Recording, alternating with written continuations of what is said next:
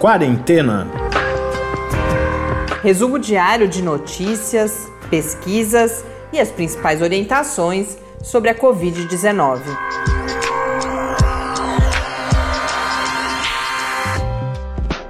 Quarentena, dia 46. Olá, começamos mais um encontro, 46 aqui no Quarentena, nesta véspera de feriado. Eu sou Mariana Peterson. Eu sou Tárcio Fabrício. Mandar um abraço para Camila, para Sandra, que são pessoas conhecidas nossas mas que hoje a gente ficou sabendo que acompanham o podcast também, é sempre algo que nos deixa bastante feliz. Danilo, que voltou a escrever com uma pergunta, não é exatamente uma pergunta, ele é quase que um olhar esperançoso para que a gente, assim que possível, aqui no Brasil, fale das possibilidades de encontros entre familiares, por exemplo. Né? A gente tem vários memes, vários alertas de, olha, ir visitar a família. A gente está na iminência no, no, do Dia das Mães, que é uma preocupação grande, inclusive.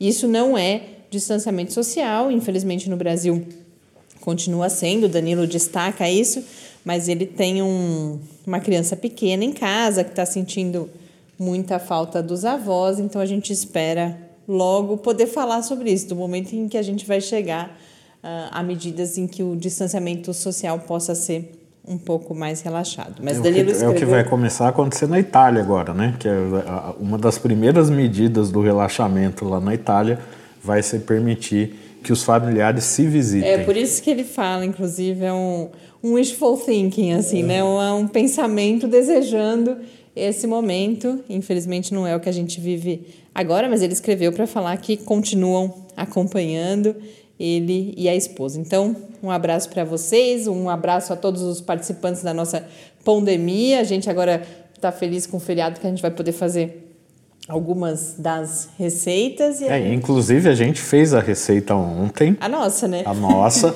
e a gente publicou uma foto no nosso Twitter, no Quarentena Cast. E quem quiser mandar, a gente está desde o do último domingo com mais essa atividade que, no fundo, é uma forma da gente se comunicar entre nós, mais uma oportunidade de diálogo, que é a pandemia, que é algo que surgiu em Portugal. É, as pessoas em casa estão fazendo muito pão e a gente agora então está recebendo essas receitas, a gente vai compartilhar. Agora eu pensei, tá? Você compartilhou a foto, mas imagino que não tenha compartilhado a receita, que você falou muito rapidamente. Você compartilhou a Se receita? Se não, eu vou compartilhar direitinho. É. Aliás, eu estou pensando aqui, a gente vai criar uma página específica para pandemia ali no site do Lab. Ah, é verdade, e a gente coloca todas News, as, né? as receitas. Vamos já adiantar tudo, a gente já falou de falar com a gente, já falou da página, então vamos dar os endereços já no início do programa. Quem quiser conversar conosco, não só sobre a pandemia, mas dizer que está conosco, mandar sugestões de pauta, críticas, sugestões, o endereço é o podcastquarentena@gmail.com ou também no Twitter no QuarentenaCast.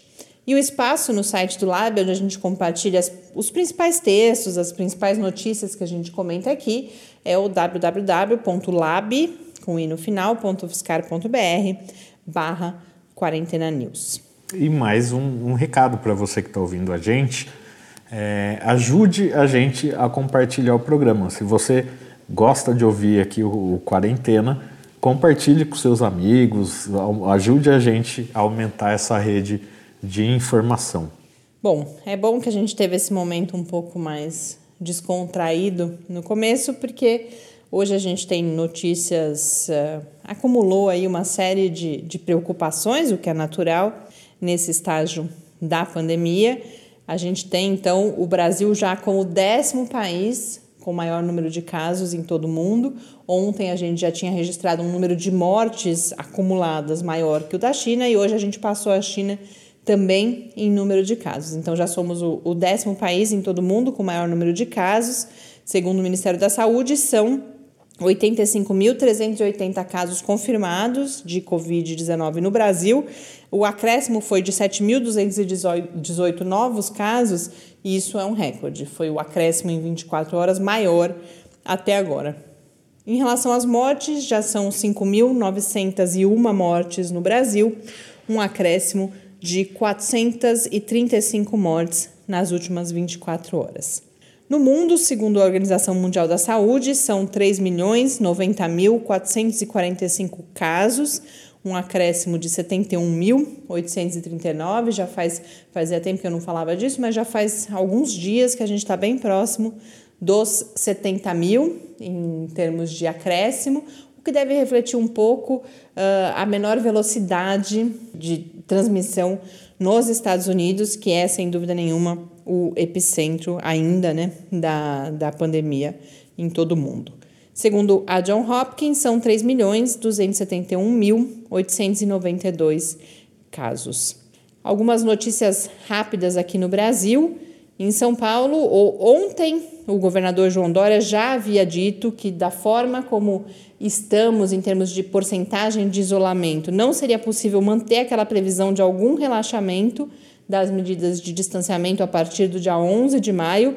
E hoje, o prefeito da cidade de São Paulo, Bruno Covas, também falou sobre isso, numa coletiva junto com vereadores, de que em São Paulo, não ser, na cidade de São Paulo, não será possível relaxar medidas após o dia 10 de maio, e inclusive há uma previsão de medidas mais rigorosas, os bloqueios de vias, como a gente já tinha comentado aqui no quarentena. Isso já foi decidido, esses bloqueios vão ocorrer. Quem anunciou isso foi o secretário de saúde do município de São Paulo, que é o Edson Aparecido. Vão começar com a estratégia de bloquear umas avenidas e etc. E não tem previsão de voltar a pensar no relaxamento nesse momento. É, isso eu acho que é uma coisa importante da gente falar. A gente já falou aqui outras vezes, esses discursos públicos muitas vezes são respostas a pressões que essas lideranças políticas vêm sofrendo. A gente, desde a primeira vez que o governo de São Paulo falou em relaxamento, para a gente, pelo menos, estava bem claro que isso era uma resposta a pressão principalmente do, dos comerciantes, do setor econômico. Então, isso é uma coisa que, que, que a gente gosta de destacar. Você, a hora que você. A, a, leitura crítica de mídia, que a gente chama, você ter diferentes fontes de informação, você tentar ler nas entrelinhas do que está escrito, você vai percebendo aquilo que está além da manchete. As manchetes, na maior parte das vezes, e particularmente nesse caso da pandemia, são extremamente sensacionalistas, Uh, você tem um tratamento muitas vezes superficial da informação, mas pelo menos nesse caso do governo de São Paulo e da prefeitura, para mim, desde o começo era possível perceber o quão frágil eram, o quão frágeis eram essas afirmações de que algo seria relaxado a partir de 11 de maio. Por exemplo, você não tinha detalhe nenhum ainda de critérios. Agora, hoje em dia, quando você lê as notícias, por exemplo, de Portugal, Espanha, França, que estão falando num momento mais apropriado em relaxamento, todos eles ou anunciam, olha, daqui a dois dias a gente vai falar os critérios, ou já falam os critérios. Isso nunca foi o caso aqui em São Paulo. Então eu digo isso também porque outra coisa que a gente Agora, falou... inclusive, tem uma outra questão nesse tipo, no uso dessa linguagem, que parte dessas estratégias também servem para diminuir um pouco a ansiedade, o pânico. É uma situação grave que a gente está vivendo. Então é compreensível que, que, que se trate as coisas um pouco dessa é, maneira. É importante essa dosagem do tom, você é mais enfático ou começa a. Até porque tem a questão de você recompensar comportamentos considerados positivos. Mas eu acho que a mensagem mais importante é a gente tentar ler todas as notícias, aquelas as quais a gente. Tá, as fontes de informações que a gente decidiu acessar tentar sempre ler além da superfície e criando, por isso que eu falei de diversidade de fontes de informação também, não é ficar vendo notícia o dia inteiro, porque uhum. isso a gente já comentou várias vezes que não é bom para a saúde mental, mas é você tentar buscar algumas fontes diferentes para poder chegar às nossas próprias conclusões, fazer a crítica daquelas informações. E sempre pensar os interesses, né, que estão por trás. Interesses não, não com o sentido pejorativo, sim, sim. né, como uma coisa necessariamente ruim, mas de onde as pessoas falam e por que, que elas estão dizendo aquilo. Mas voltando aqui às nossas notícias, um outro estado em que há previsão de medidas mais rigorosas é o Maranhão. E aí vem a diferença, né? Que não é nem que há previsão, já está tá determinado. A justiça decretou lockdown na região metropolitana de São Luís do Maranhão. Ontem a gente comentava que o governador já é verdade, tinha anunciado que, que ia tomar medidas mais drásticas mas a justiça acabou se antecipando e determinou, decretou que a partir do dia 5 de maio o lockdown vai ser vai vigência, né? instituído. E, portanto, a circulação das pessoas vai começar a ser restrita e fiscalizada pelas forças de segurança do Estado. E mais um estado nas nossas notícias de hoje, o quadro no Rio de Janeiro não para de se agravar, né? É, o Rio de Janeiro já tem mais de mil pessoas à espera de um leito no serviço de saúde. Cerca de 350 delas já estão em estado grave. Então, aquela história, ah, vai colapsar, vai colapsar, não, o colapso já começou.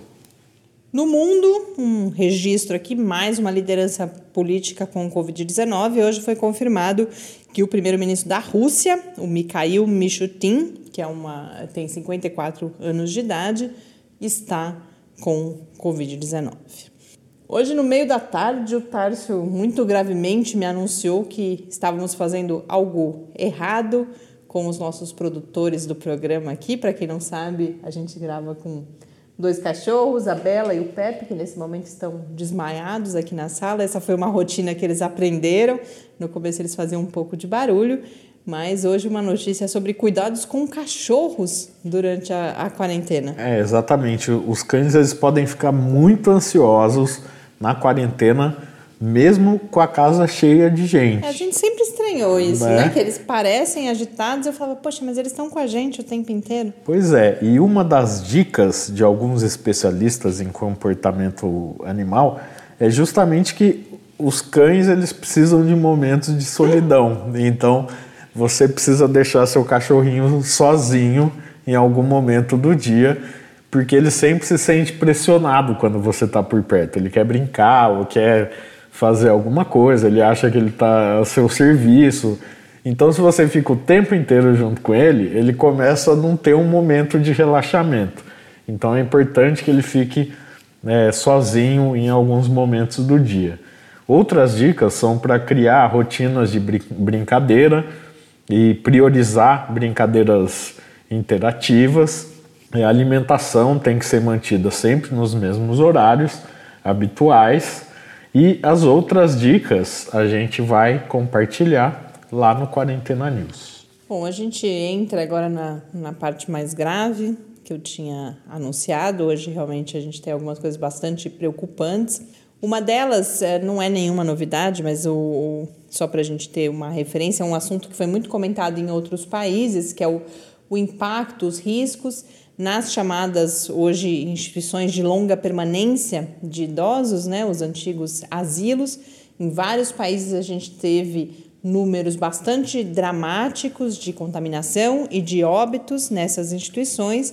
E agora o Ministério da Saúde lançou um documento, alguns dias, um plano de contingência, que faz uma projeção de que 11.732 idosos nessas instituições de longa permanência sejam contaminados pela Covid-19.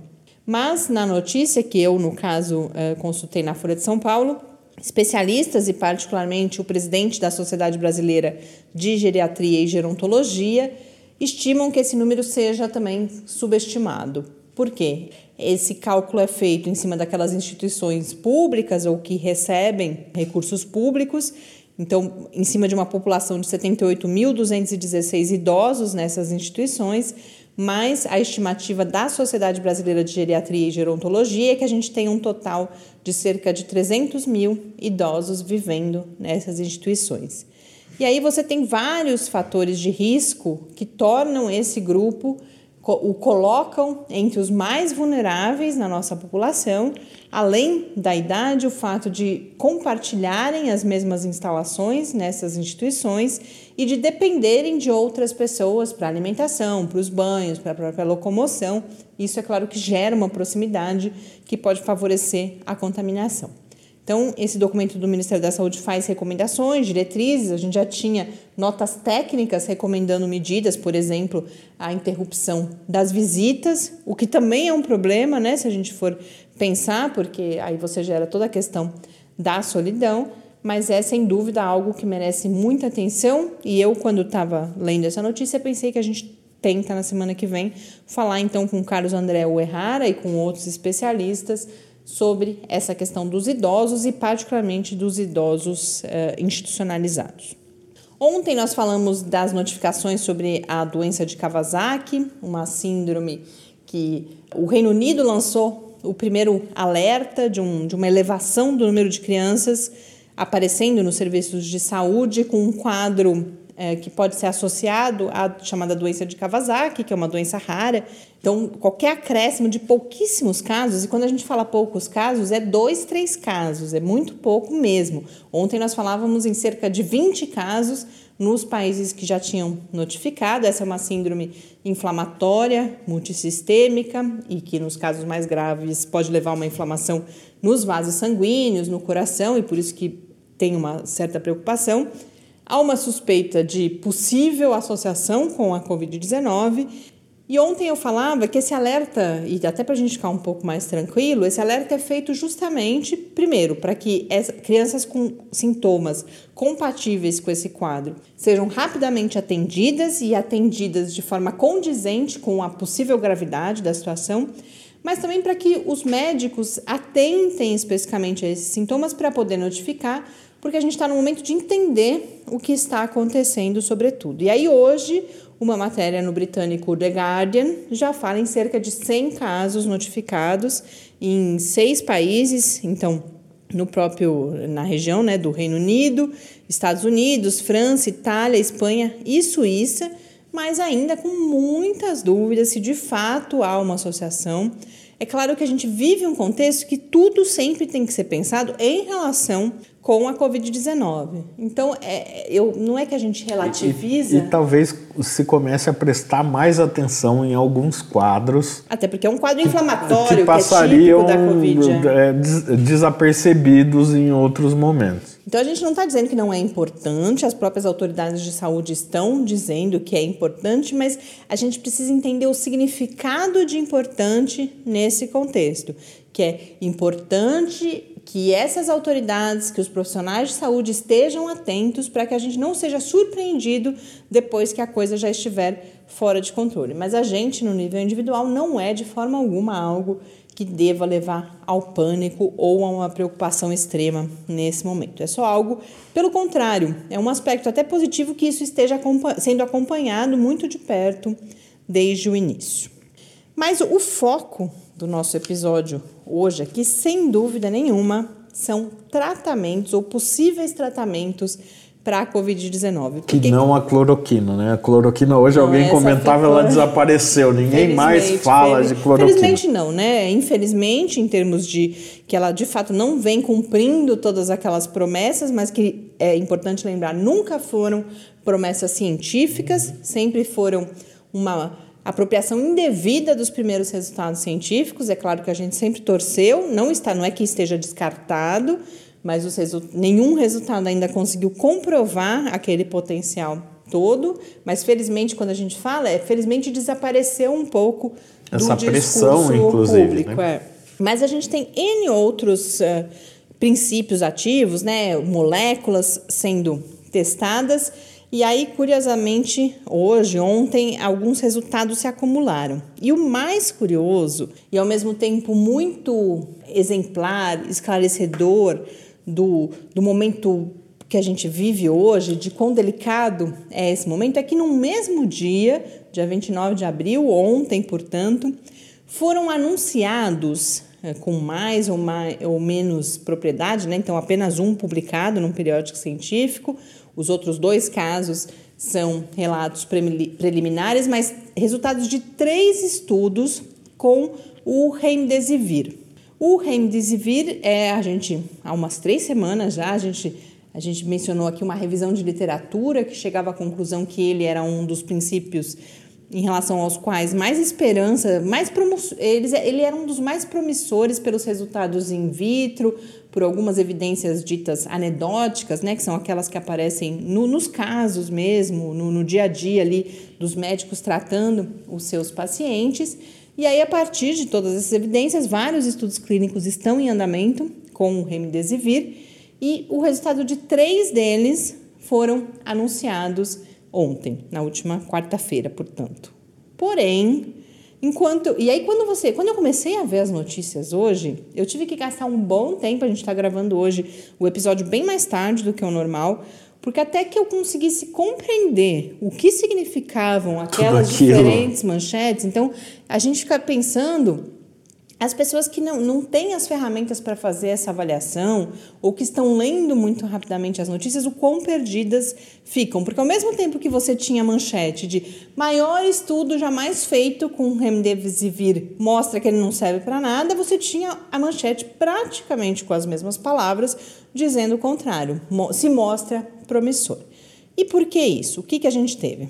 A gente teve a Gilead, que é a, a companhia, né, a indústria farmacêutica por trás, ou que produz o Remdesivir, anunciando o resultado do estudo dela, que é importante uh, lembrar, além de potenciais conflitos de interesse, é um estudo não randomizado e sem placebo, então todas as pessoas nesse estudo estão recebendo o remdesivir, isso é uma limitação importante.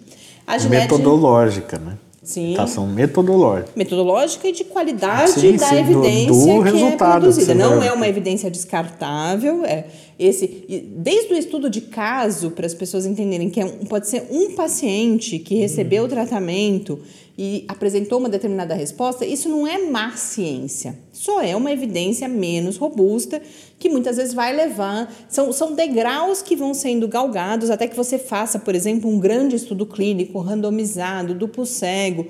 E por que não fazer direto esse? Primeiro, que toma tempo e muito dinheiro. Então, não é que um estudo de caso é ruim.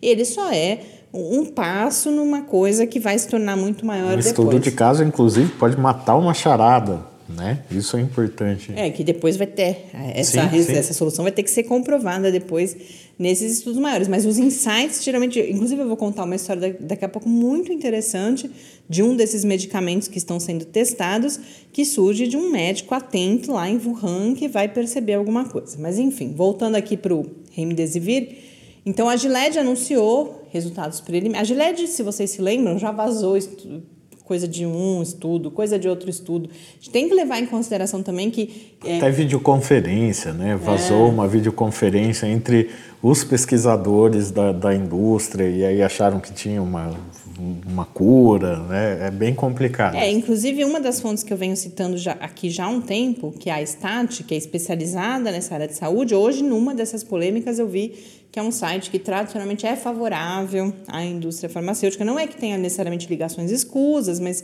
um dos textos que eu li hoje falava que tende a ser uh, benevolente, digamos, com é, as declarações da indústria farmacêutica. Mas então, a Gilead disse isso, e aí também, bom, vamos por ordem cronológica. Primeiro foi uh, um estudo, a gente já mencionou ele aqui, um estudo que estava sendo realizado na China, um estudo independente, então nada a ver com a GLED, um estudo, o primeiro estudo randomizado com uh, administração de remdesivir, com grupo controle.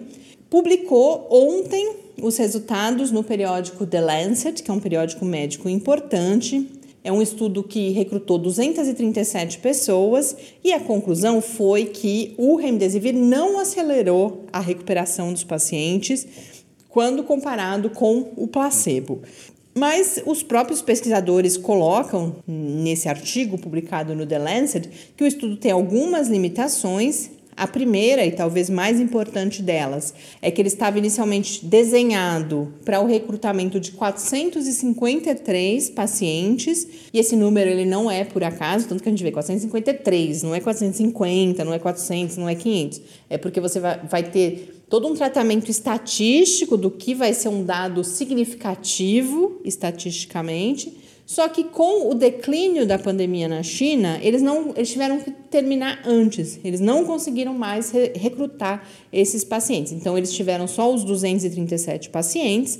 Então essa é uma primeira limitação do resultado. E além disso, por uma série de questões ali do transcorrer da pandemia e metodológicas, eles só conseguiram recrutar pacientes mais no final da pacientes em estado crítico, né, num estado mais avançado da, doente, da doença.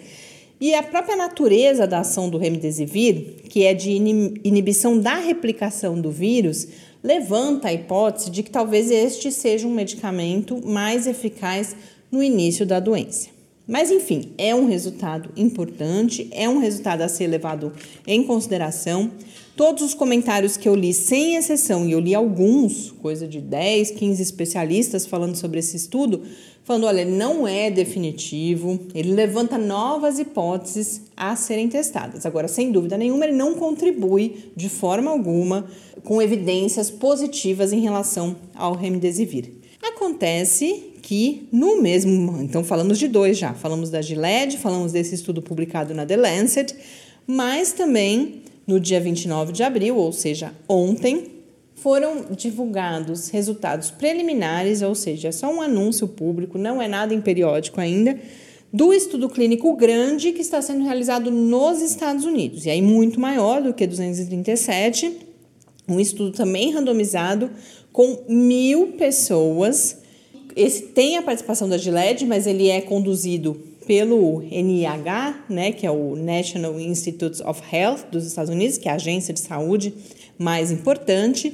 Os resultados foram anunciados pelo Anthony Fauci, que é a principal, principal autoridade em doenças infecciosas nos Estados Unidos, que tem sido, inclusive, o conselheiro ali, e, e, visto muito nas notícias que eu tenho lido dos Estados Unidos, como, bom, felizmente temos o Fauci, porque ele tem sido um bom líder nessa crise, mas ele é, claro que ele tem, o Tarso falava dos interesses uhum. inicialmente, ele, ele tem interesses nesse anúncio, mas Todo o relato positivo que eu li foi publicado na Nature, não um estudo, tá? É uma notícia na Nature, que é um periódico importante e que vai, de certa forma, crer ou conferir legitimidade a esse estudo. E esse estudo ele tem um resultado positivo, ele vai mostrar uma recuperação 31% melhor nos pacientes que receberam o Remdesivir.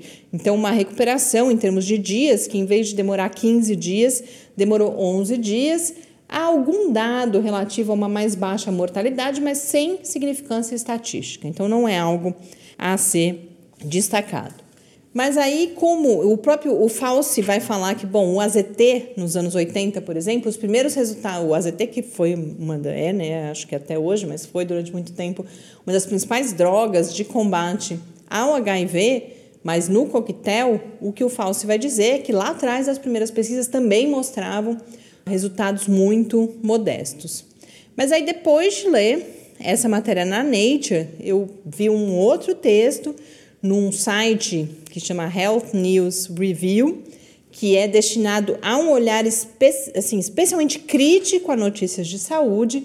E lá eles vão colocar que vários médicos, vários cientistas, vários especialistas nos Estados Unidos criticaram um pouco o Fauci por esse anúncio. Eles falam que parece mais um press release, né? uma coisa da, de propaganda da empresa. Então, a gente continua acompanhando. Agora, uma coisa que eu não tenho dúvida, lendo todas essas notícias, depois de todo um, esforço para tentar entender, é que o remdesivir não está nem descartado, nem comprovado. São necessários outros resultados, inclusive de, do, de dois desses três estudos que eu mencionei, os resultados ainda não foram publicados.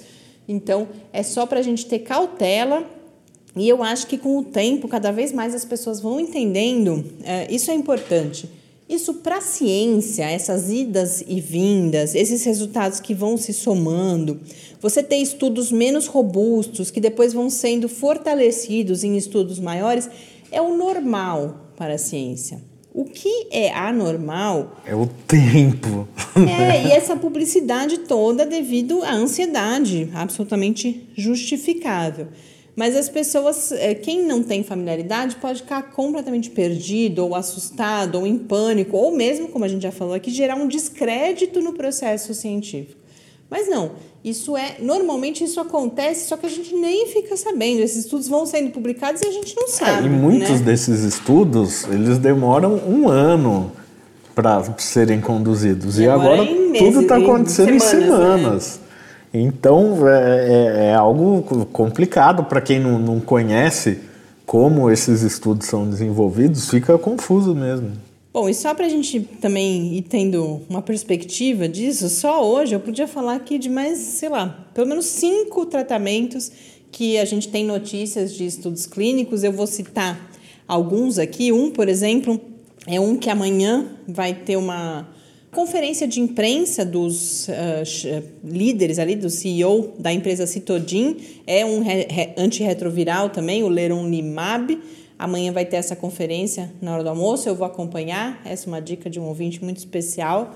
Meu pai queria aproveitar mandar. Minha família tá, a sua também. No, meu cunhado já mandou bastante pauta para cá. E agora hoje meu pai me deu essa dica também, eu vou acompanhar.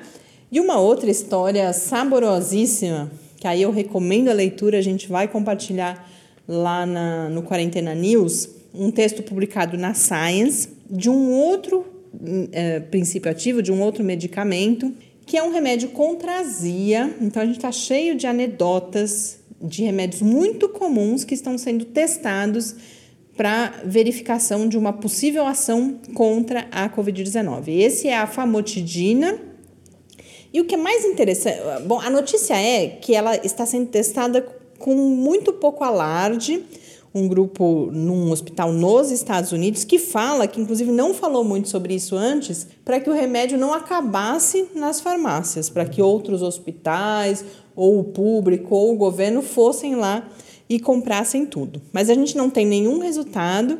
O que a gente tem, aí essa história é ótima. Esse estudo ele vai recrutar 1.174 pacientes, até agora só 187 receberam, mas a previsão é que, um, pelo menos nessa matéria, um dos responsáveis falam, olha, se funcionar, esse responsável ele, ele não fala nada, ele é muito cuidadoso, ele fala, não vou falar nem que sim, nem que não, nem que a gente tem resultado positivo, mas se funcionar nós vamos saber em poucas semanas. Então a gente não precisa ficar muito ansioso. Mas o melhor é a, a história de como eles chegaram nesse estudo clínico.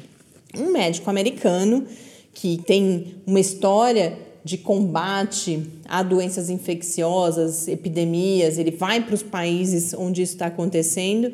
Logo que os primeiros casos foram notificados em Wuhan, ele foi para a China e aí junto com médicos chineses eles perceberam num determinado contexto que muitos dos sobreviventes, daqueles que tinham uma recuperação melhor da Covid-19, eram de camadas mais pobres da população. E falaram, puxa, mas o que isso? Como que a gente explica isso? E aí foram olhar os prontuários, a história, um olhar é, para trás, né, dos prontuários de 6.212 pacientes que tinham, é, para ver quais tinham se recuperado e quem eram essas pessoas. E aí notaram que muitos dessa parcela mais pobre tinham problemas de azia, queimação, e não tomavam omeprazol, que é a droga mais comum em países mais. Uh, não em países, né, mas em parcelas da sociedade com mais recursos financeiros, mas tomavam famotidina, que é esse outro remédio mais barato. Esse médico voltou depois aos Estados Unidos, falou com várias pessoas sobre isso e um dos grupos com quem ele falou foi realizar uma modelagem eh, computacional, que é uma, um outro tipo de estratégia de pesquisa para você entender como determinadas moléculas interagem, por exemplo, com o patógeno, com o vírus, viu uma promessa na famotidina e também começaram a aparecer algumas das evidências anedóticas, pacientes que tomaram e tiveram uma resposta positiva. Com isso tudo, eles foram e estruturaram esse estudo clínico que agora está em andamento e a gente aguarda os resultados. E só para concluir, mais um caso, também se vocês forem procurar remédio para artrite, lembrando que cloroquina, hidroxicloroquina são medicações usadas por pacientes crônicos, né, com artrite, mas um conjunto de outros medicamentos também teve resultados anunciados essa semana e se vocês olharem os títulos, eu também fiquei confuso. O Tarso hoje cedo me mandou uma notícia falando: olha, remédio contra artrite apresenta resultados promissores. Eu tinha lido notícias falando remédio nos últimos contra dias. artrite não funciona. Fracasso. Eu falei, gente, não, mas peraí, tem alguma coisa errada. E não era. Eram moléculas diferentes, ambas. E por que, que se pesquisa tanto artrite, por exemplo? Por causa do processo inflamatório, que é algo importante na Covid também. Então, em resumo, tudo isso é porque a gente de fato precisa não ficar tão ansioso e não ler cada uma dessas notícias como definitivo, porque nada é definitivo nesse momento. Mas, por outro lado, qual que é a notícia positiva? A gente começa a ver os primeiros resultados de grandes estudos clínicos sendo divulgados, ou seja, já está dando tempo desses estudos terem alguns resultados e cada dia que passa é, aumenta a chance da gente ter algum resultado positivo ou negativo, mas de mais de ter mais conhecimento. E isso, sem dúvida nenhuma, é importante. Eu estava tão envolvida com essa questão dos tratamentos hoje que esqueci de chamar o professor Bernardino. Então, para a gente encerrar o programa, vamos saber o que, que ele nos conta nessa quinta-feira. Perguntas e respostas sobre a Covid-19. Professor Bernardino, nós ontem ouvimos falar, ficamos sabendo que o Brasil é o país neste momento com a mais alta taxa de transmissibilidade da Covid-19. O que é, portanto, taxa de transmissibilidade e por que esse número alto, né, essa informação de que o Brasil é o país com o indicador mais alto por que isso é um problema? O que isso significa para o país neste momento da pandemia? A taxa de transmissibilidade ela mede é, o quanto a doença está se espalhando pela comunidade. Por exemplo, quando eu falo assim, a taxa de transmissibilidade é 3, significa que uma pessoa infectada transmite para mais 3. E essa tem sido a taxa de transmissibilidade do Brasil nesse momento, o que é uma taxa preocupante.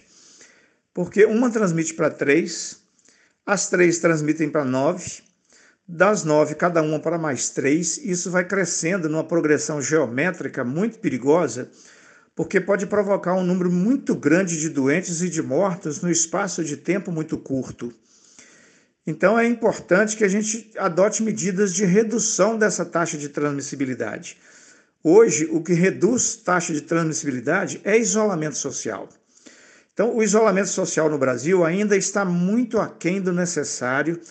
É, as pessoas estão, inclusive, tentando flexibilizar o isolamento social, mas nós estamos num momento em que isso não pode ser feito, especialmente porque a taxa de transmissibilidade está muito alta. Então, é, para que a gente possa é, pensar em flexibilizar o isolamento social, só quando essa taxa for menor do que 1. Enquanto essa taxa for maior do que 1, a doença se transmite de maneira progressiva. O isolamento social é difícil fazer, principalmente para pessoas de baixa renda, que dependem de ter que sair de casa para poder sobreviver. Então, nesse sentido, é extremamente importante que os governos federal, estadual e municipal subsidiem essas pessoas com ajuda financeira, com ajuda em amortização de taxas públicas, é, oferta de acesso a alimentos, coisas desse tipo, para que essas pessoas possam fazer o isolamento social, porque de outro modo nós vamos ter um número de casos muito alto no Brasil, uma mortalidade muito alta no país por Covid e principalmente nas classes mais pobres que têm mais dificuldade de fazer o isolamento social. Obrigada pela sua análise, professor Bernardino, e até amanhã com mais uma questão.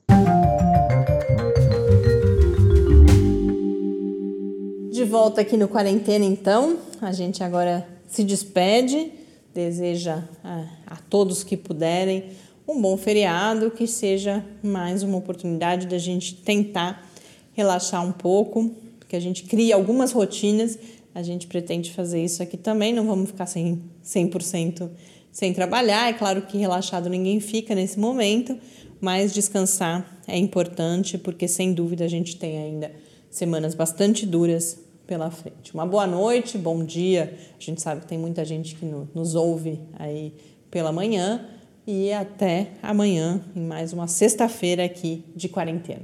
Até amanhã e um abraço para todos os trabalhadores do Brasil, especialmente trabalhadores trabalhadoras, especialmente aqueles e aquelas que estão nos serviços de saúde, que estão nos supermercados, que estão nas farmácias, entregadores, né? entregadores. Né? Hoje vários vieram aqui trazer coisas para gente e que estão é, forças de segurança, todo mundo que não, não pode, a gente não sempre pode termina parar, o programa falando para parar. Né? Exato. Né? E que permite que algumas pessoas que podem parar e podem ficar cumprindo as determinações de distanciamento social possam fazer isso, né? Então, fica aqui a nossa homenagem para todos vocês. Tá? Amanhã no dia do trabalho, né? Exato. E quem puder, fique em casa. Quarentena é uma realização do Laboratório Aberto de Interatividade para a Disseminação do Conhecimento Científico e Tecnológico da Universidade Federal de São Carlos, o LAB da UFSCar, do Centro de Desenvolvimento de Materiais Funcionais, CDMF, e do Centro de Inovação em Novas Energias, o CINE. Pauta, produção e apresentação: Mariana Pezzo e Tárcio Fabrício. Arte e design de Henrique Mateus. Desenvolvimento web, Eduardo Martins. Edição de áudio, Lucas Stefanuto. Apoio Fundação de Amparo à Pesquisa do Estado de São Paulo.